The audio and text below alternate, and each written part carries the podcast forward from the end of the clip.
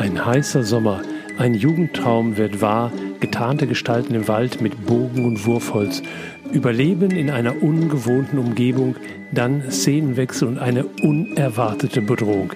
Das Blut gefriert in den Adern. Was tun? Wie verhalten? Niemand, der gefragt werden könnte.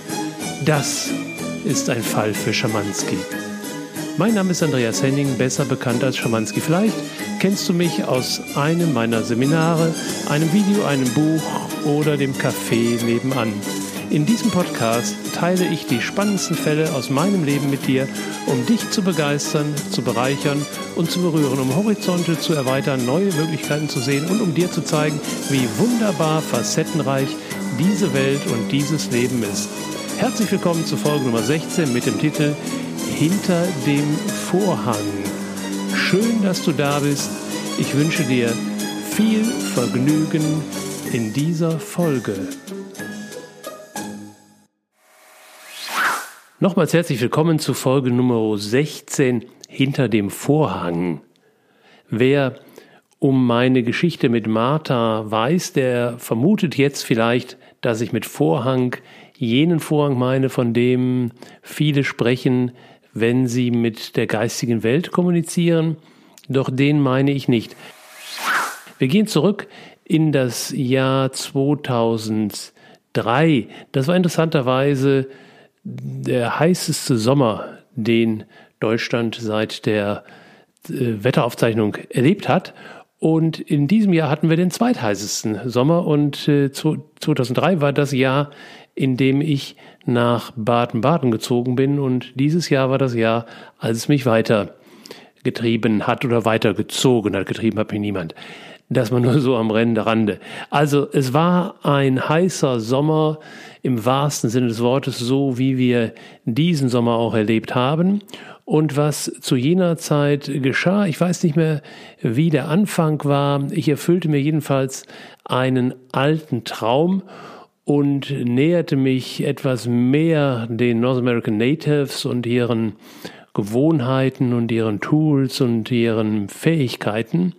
Und das geschah so, dass ich in Kontakt kam mit Uwe. Uwe unterhielt und ich glaube unterhält heute noch in der Eifel ein Camp, ein Camp, in dem du Survival-Techniken erlernen kannst und ein Camp, in dem auch Schulklassen für einige Tage oder ein, zwei Wochen sein können, um der Natur etwas näher gebracht zu werden. Und Uwe wiederum war trainiert worden von Tom Brown Jr.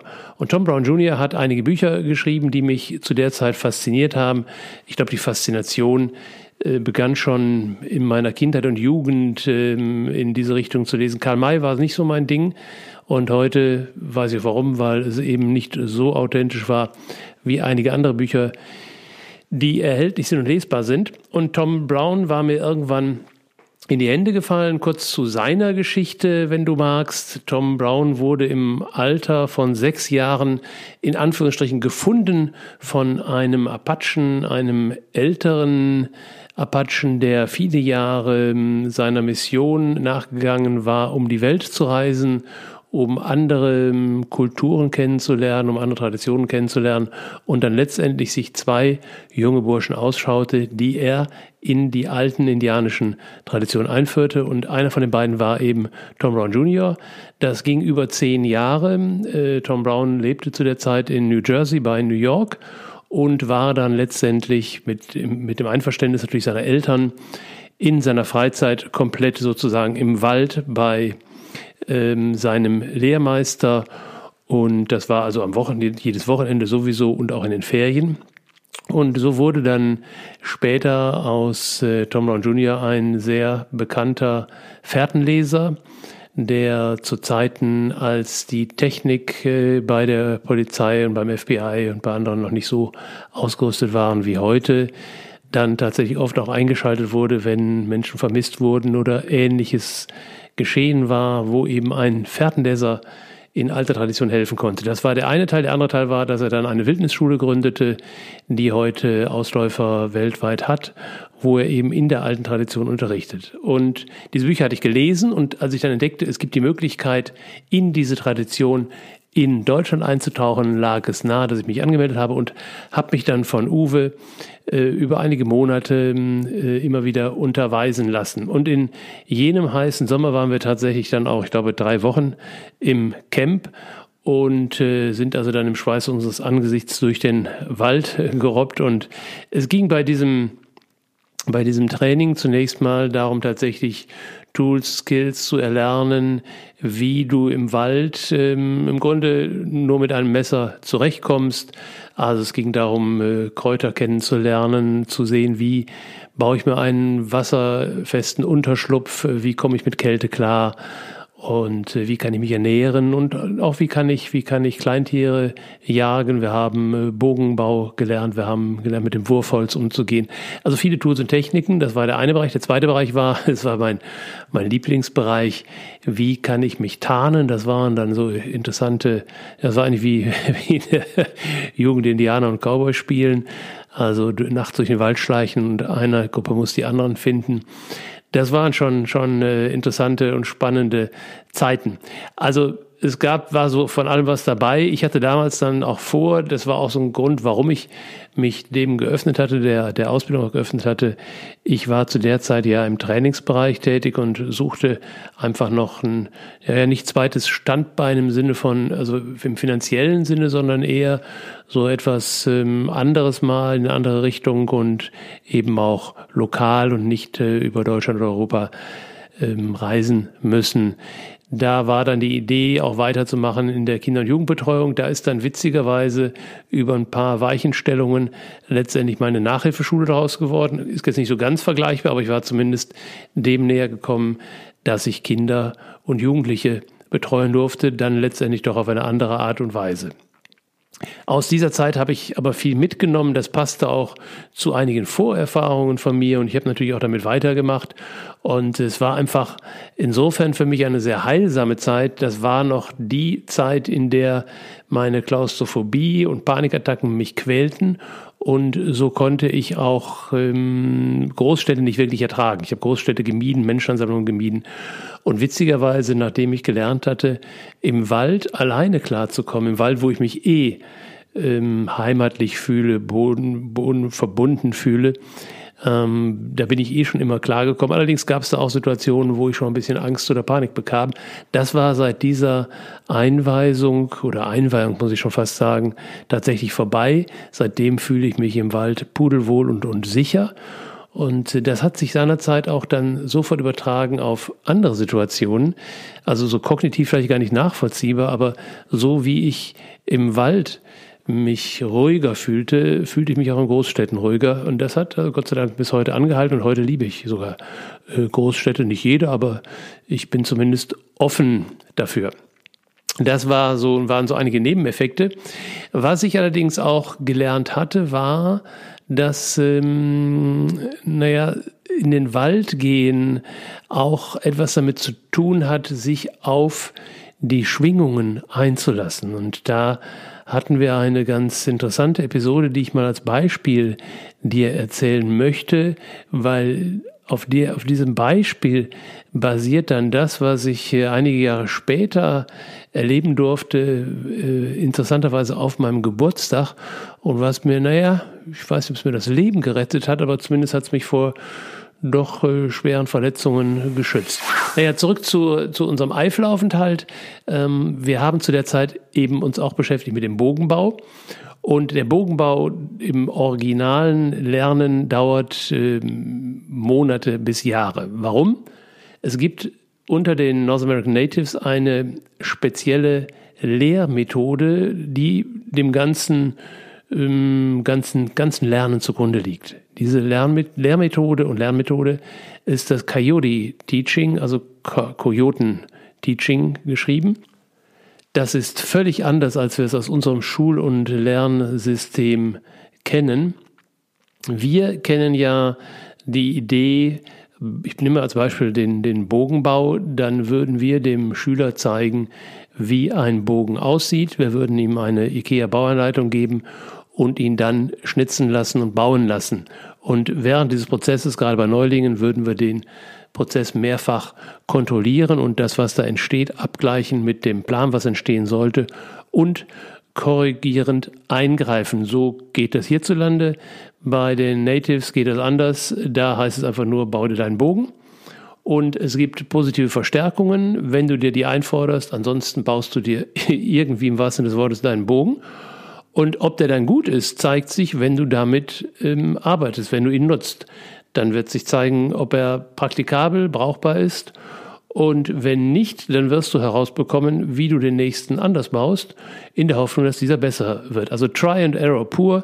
Deswegen kann es tatsächlich Jahre dauern, bis du deinen ähm, Bogen hast, der, der für dich zufriedenstellend ist. Und das ist dann auch nicht der finale Bogen, ist nicht der Bogen, sondern es geht dann immer noch weiter. Aber irgendwann erreichst du eine, eine Kategorie, ähm, die eben ihren, ihren Zweck mindest erfüllt. Und der Bogen ist ja ursprünglich gedacht, um damit zu jagen. Wenn du also damit erfolgreich jagen kannst, dann hast du den, den Zweck Stufe 1 sozusagen erfüllt und dann geht es weiter.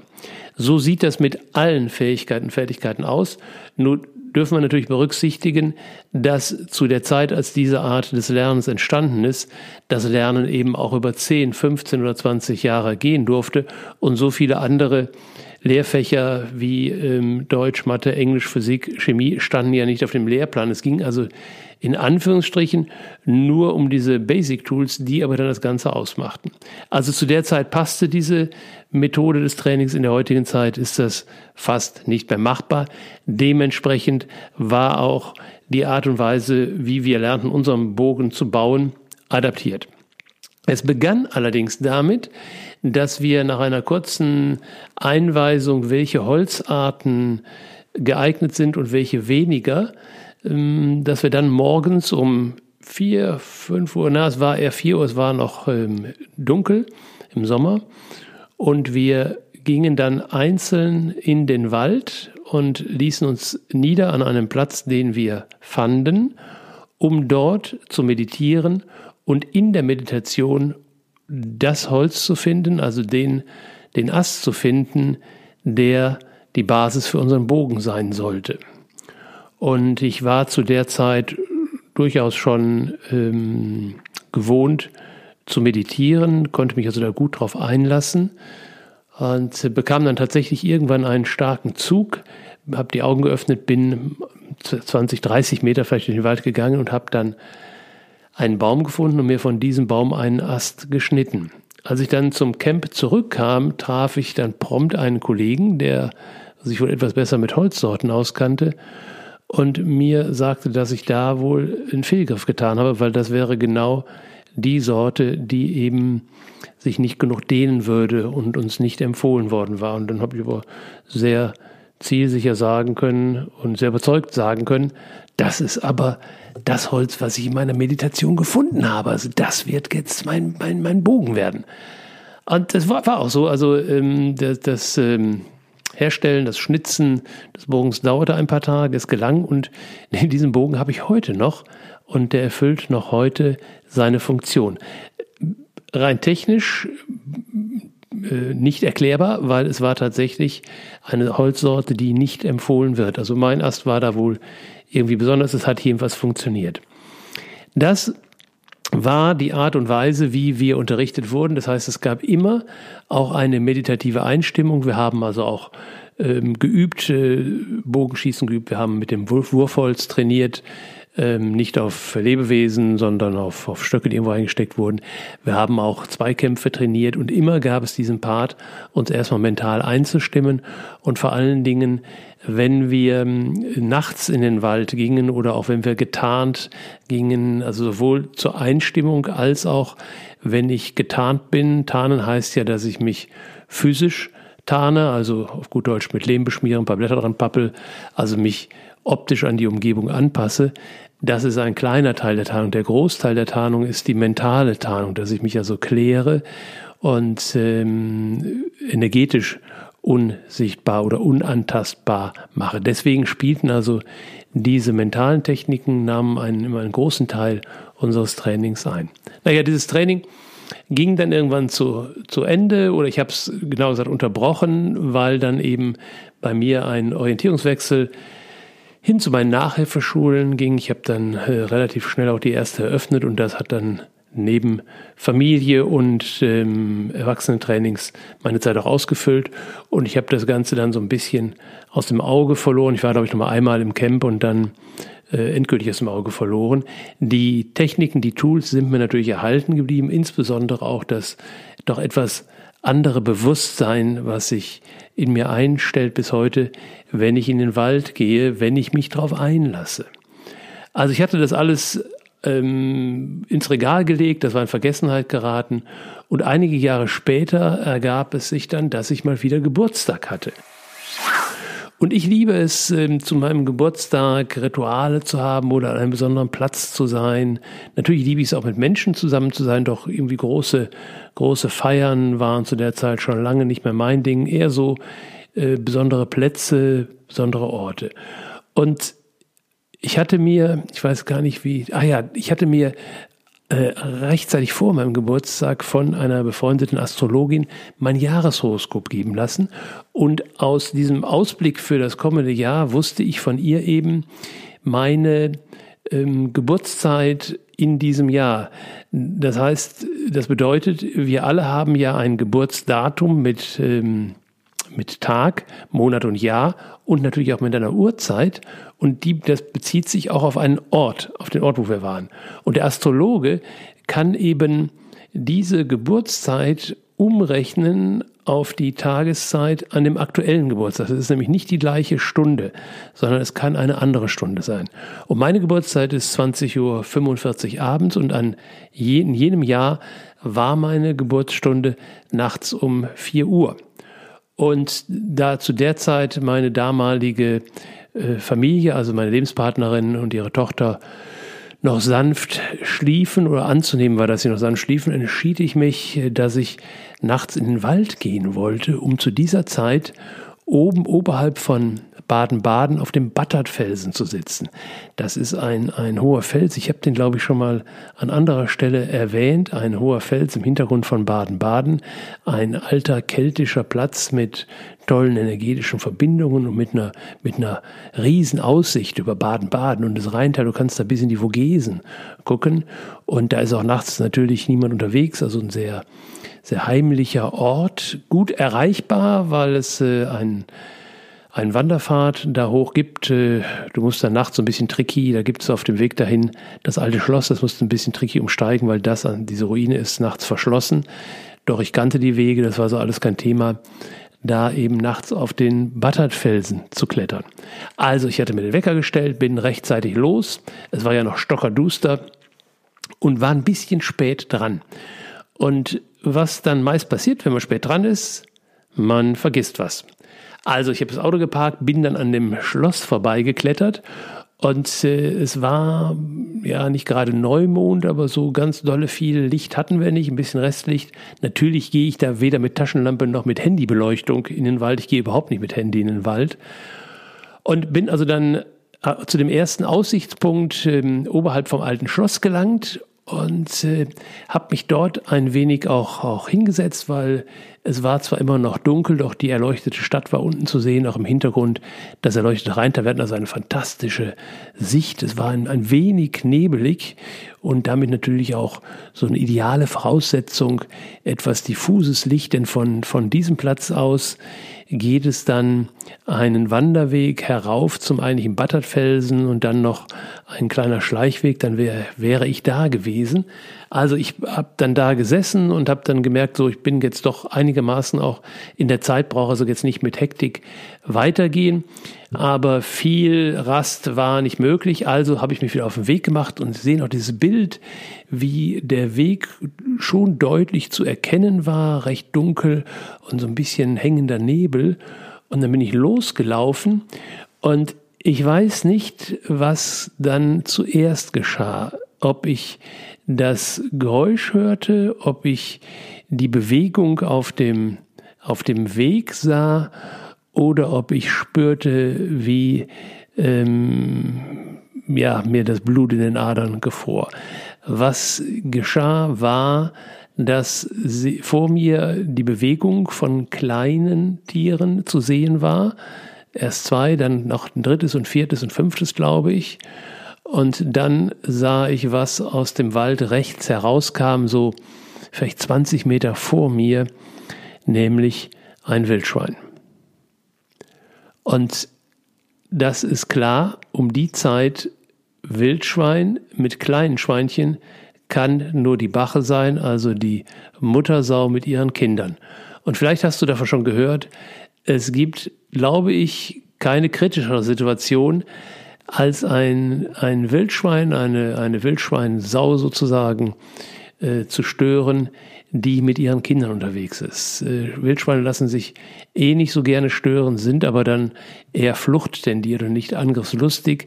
Anders sieht das jedoch aus, wenn die Bache das Gefühl hat, dass ihre Kinder bedroht sind. Da sie in diese Schockstarre fiel, hat mich im ersten Moment wahrscheinlich erstmal gerettet. Denn, wie ich später recherchierte, stand ich günstig vom Wind. Also sie hatte meine Witterung noch nicht aufgenommen und da ich mich nicht bewegte, konnte sie mich auch nicht aufgrund meiner Bewegung erkennen. Was allerdings deutlich war, dass die kleinen Schweinchen sich zügig über den Weg nach links orientierten, die Muttersau allerdings stehen blieb und den Kopf mal oben zum Berg wendete und mal zu mir. Also irgendetwas hatte sie wahrgenommen. Und ich musste jetzt ganz schnell entscheiden, was mache ich? Ich meine, mir war natürlich in dem Moment klar, was ich verkehrt gemacht hatte, da kommen wir dann später zu. Jetzt war die Frage, welche Handlungsoptionen habe ich? Ich war mir bewusst, dass ich, dass an meinem Gürtel ein stolzes Indianermesser prangte, doch äh, ich wusste auch, dass ich diesen vermeintlichen Zweikampf wohl kaum unbeschadet überstehen würde. Abgesehen davon fiel das nicht in die Tools, die ich erlernt hatte. Wie verteidige ich mich mit dem Messer gegen eine wild gewordene Sau?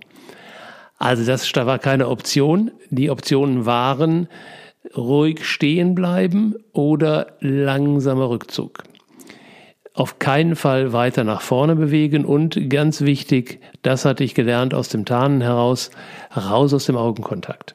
Also wenn wir Augenkontakt haben, ähm, auch wenn wir uns tarnen und Menschen vorbeikommen, in dem Moment, wo ein Augenkontakt entsteht, entsteht ein energetisches Band es entsteht eine Wahrnehmung. Deswegen ist wichtig, nicht auf die, auf das Schwein, auf die Sau zu fokussieren, sondern daran vorbeizuschauen und sie nur peripher wahrzunehmen. Das ist schon mal in der Situation, in der Bedrohungssituation eine hohe Kunst. Das habe ich wohl irgendwie hinbekommen und habe mich dann entschieden für langsamen Rückzug. Denn aus dem langsamen Rückzug heraus ist natürlich auch ein schneller Rückzug, sprich ein Weglaufen leichter möglich.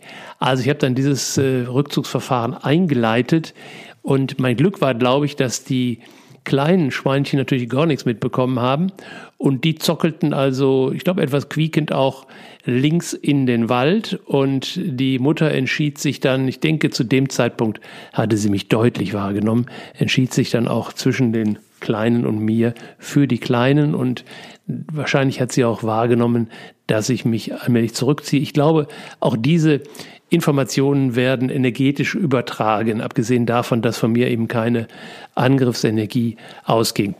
Also, das Ganze ging gut, die Schweine verschwanden links im Weg, ich habe mich noch ein Stück weiter zurückgezogen und habe mich natürlich auch nicht bange machen lassen und habe mein, mein Werk vollendet und dann tatsächlich meinen Geburtstag oben auf dem Battertfelsen gefeiert, indem ich da gesessen habe und äh, in den Sonnenaufgang, der inzwischen begonnen hatte, es hatte begonnen leicht zu dämmern und habe dann da oben noch wirklich äh, verbracht, bis die Sonne aufgegangen war. Dann habe ich brav, ich glaube, wir waren damals noch auf Brötchen, habe ich brav Brötchen irgendwo aufgetrieben und dann zu Hause mit meiner kleinen Familie weitergefeiert. Was hat dazu geführt, dass ich mich nach diesem Schockerlebnis getraut habe, dann doch nochmal den Weg zu gehen? Nun, ich habe es ja schon gesagt, ich hatte etwas vergessen. Und ich hoffe, das wird mir nie wieder passieren. Ich hatte vergessen, mich zu Beginn des Waldes auf den Wald einzulassen, obwohl ich das gelernt hatte, praktiziert hatte, dass es bis auf den einen Tag in meiner Erinnerung dann immer so war, dass ich an den Wald herangegangen bin und da, wo so eine Waldgrenze wahrnehmbar ist, da gibt es so ein ja, so einen feinen, feinen Vorhang dort eben für einen Moment niederlassen. Da reichen ein paar Minuten, äh, möglichst sich setzen, also Kontakt mit dem, mit dem Boden haben, mit den Händen auch Kontakt zum Boden aufnehmen und dann eine energetische Verbindung mit dem Wald aufnehmen und vor allem darum bitten, in den Wald mit seinen Wesen, mit seinen Pflanzenwesen, mit seinen Steinwesen, mit seinen Tierwesen, in diesen Wald eintreten zu dürfen. Dann entsteht eine Verbindung und eine Art Öffnung. Und das Interessante ist, dass ich das auch meinen Kindern gezeigt habe und auf, speziell auf diesem Weg ähm, ungefähr so auf der Höhe, ein bisschen hinter dem Punkt, wo die Wildschweine aus dem Wald kamen, gibt es tatsächlich auf dem Battertfelsen nochmal einen zweiten Vorhang. Der Felsen ist ein, ein, ein aus meiner Sicht sehr energiereicher, ein, ein sehr hochschwingender Platz, der auch geschützt ist. Es gibt auch da, ähm, wer da unterwegs ist, es gibt auch, er ist eingebunden in das keltische, keltische Energienetz. Es gibt also da sozusagen noch einen inneren Bereich und der hat auch nochmal einen kleinen Schutzvorhang, der, so haben meine Kinder es auch entdeckt, tatsächlich auch ähm, optisch erkennbar ist. Es gibt also in diesem Bereich, ähm, interessanterweise ist da der, der Wald von nicht so dicht von Bäumen besiedelt und dadurch ist mehr Farn. Es gibt also richtig so einen hellen, hellgrünen Streifen an dieser Stelle. Und da habe ich meinen Kindern mehrfach gezeigt, dass da ein guter Platz ist, für einen Moment innezuhalten und darum zu bitten, in diesen Bereich eintreten zu dürfen. Da kannst du jetzt an der Stelle darüber denken, wie du magst. Das äh, kann alles Blödsinn sein. Und es kann auch so sein, dass es diese Steinwesen und, und äh, Pflanzenwesen gar nicht gibt. Was auf jeden Fall passiert, das geht mal so aus rein ähm, biologisch-technischer Sicht.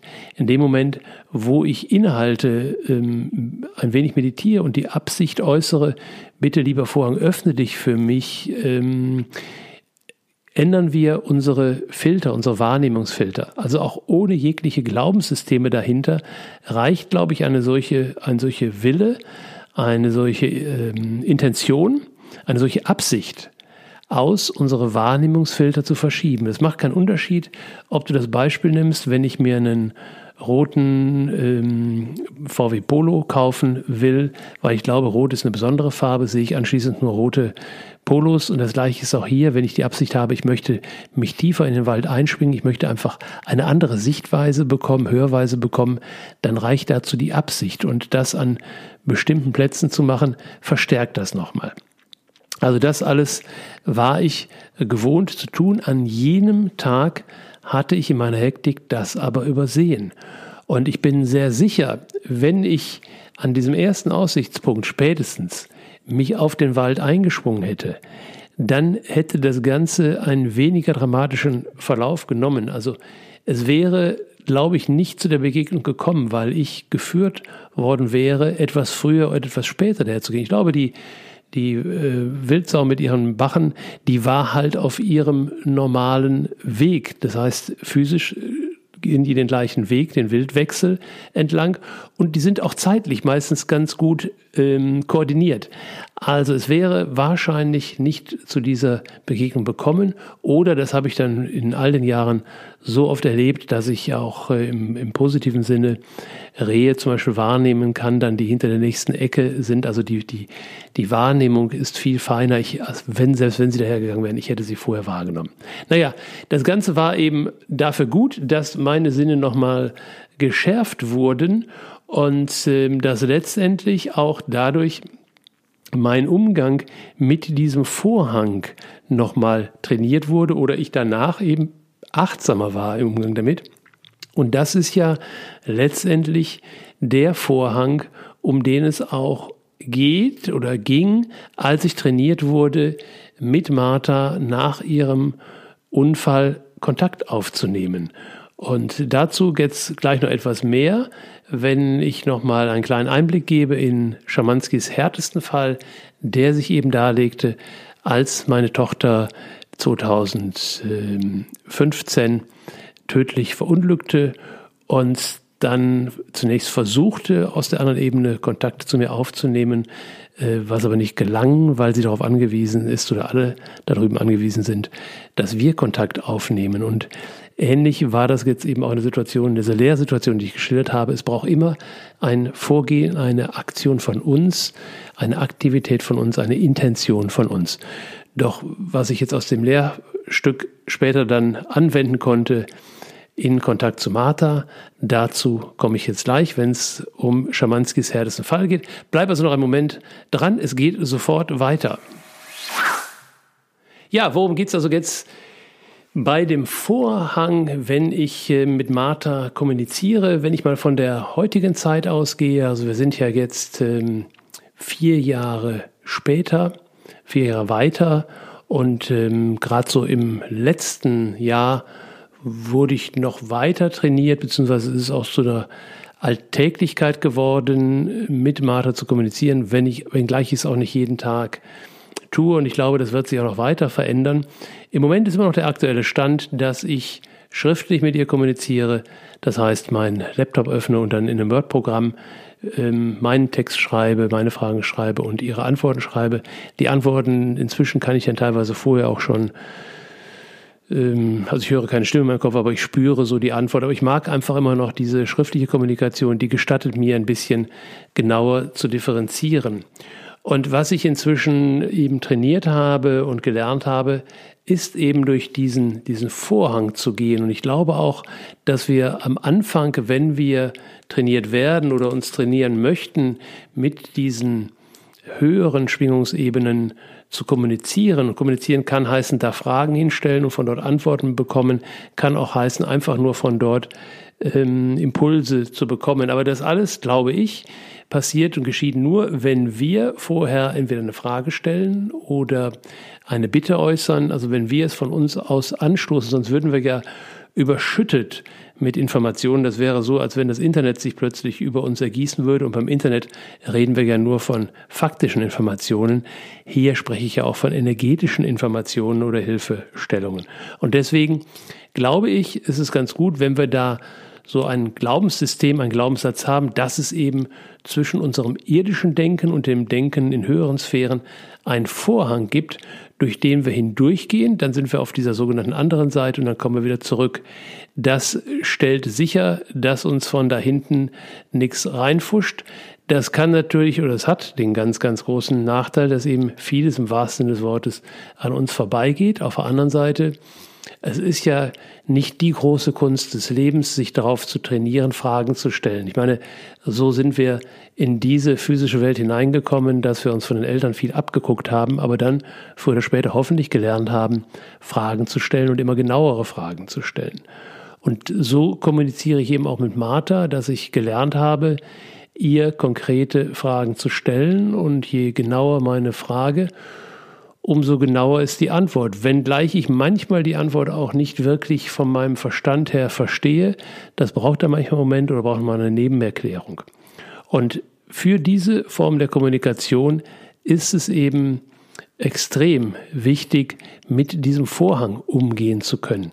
Das trainiere ich auch äh, nicht in der Kommunikation mit Martha, sondern das trainiere ich durch reine Meditation. In dem Moment, wo ich mich hinsetze, ich nutze dazu meist eine Musik und eine, eine Stimme, ich lasse mich also führen in der Meditation, dann geht es einfach ein Stück schneller. Was geht schneller? Dass ich mich hineinfallen lassen kann in diese anderen Räume, eben durch diesen Vorhang hindurch. Und ich glaube, ähm, wenn ich so zurückschaue, dass eben da viele Vortrainings schon ähm, stattgefunden haben und das, was ich hier in Episode 16 geschildert habe, der Fall mit den Wildschweinen am Battert, wo ich eben vergessen habe, durch diesen Vorhang hindurchzugehen, das war vielleicht auch so ein bisschen ein Vortraining über den Umgang mit, ähm, mit anderen Ebenen, weil auch die Tierwelt, die Pflanzenwelt im, im Wald ist in einer anderen Schwingungsebene als wir. Wären sie auf der gleichen Schwingungsebene, dann würden sie wahrscheinlich auch ähm, genauer mit uns äh, kommunizieren können, denn Tiere kommunizieren untereinander und Pflanzen, alles kommuniziert miteinander, nur wir können es nicht wahrnehmen. Die einzigen Lebewesen, die ich erlebt habe, die ähm, mit ihrer Kommunikation dicht an unsere Kommunikation kommen, sind die Delfine, die ich mehrfach ähm, erleben durfte. Delfine tauschen untereinander holographische Bilder aus und sind tatsächlich in der Lage, diese auch an Menschen zu übermitteln, die dafür offen sind, also sprich, die sich dieser Schwingungsebene annähern. Die äh, Wildsau aus meinem Beispiel hier in dieser Episode, der ist es leider nicht gelungen, mir ein Bild zu liefern. Aber auch das ist bestimmt lehrbar. Also, ich hoffe, es hat dir Spaß gemacht und du hast einiges mitgenommen. Äh, das war jetzt ein wilder Ritt von, äh, vom Wald über die, Wild, äh, über die Wildschweine bis hin zur geistigen Welt. Die geistige Welt möge mir verzeihen. Das ist kein Vergleich, sondern es zeigt nur, wie groß das Spektrum auf der einen Seite ist und wie nah die Dinge doch beieinander liegen. Und das ist so meine Lehre, die ich daraus gezogen habe. Einfach immer weiter lernen, egal was es für Tools sind. Du weißt nie, wann du die mal brauchen kannst, in welcher Situation. Würden wir das vorher schon wissen, dann wäre das Leben nicht mehr so spannend und deswegen äh, geht es mir immer noch so, wenn ich etwas vorfinde, was ich lernen könnte und wo es mich hinzieht, was mir Spaß macht, was mich engagiert, dann äh, stürze ich mich drauf und dann lerne ich das immer nach dem Motto, wer weiß, wofür es gut ist. Danke, dass du dabei warst. Ich hoffe, es hat dir Spaß gemacht und wenn du Fragen hast, bitte, bitte, bitte, bitte schick mir die Fragen und auch Anregungen für neue Folgen. Wenn du mir Feedback geben magst, herzlich gerne auf welchem Weg auch immer und empfehle uns weiter, wenn du magst. Und ansonsten freue ich mich auf nächste Woche, wenn es wieder heißt, ein Fall für Schamanski.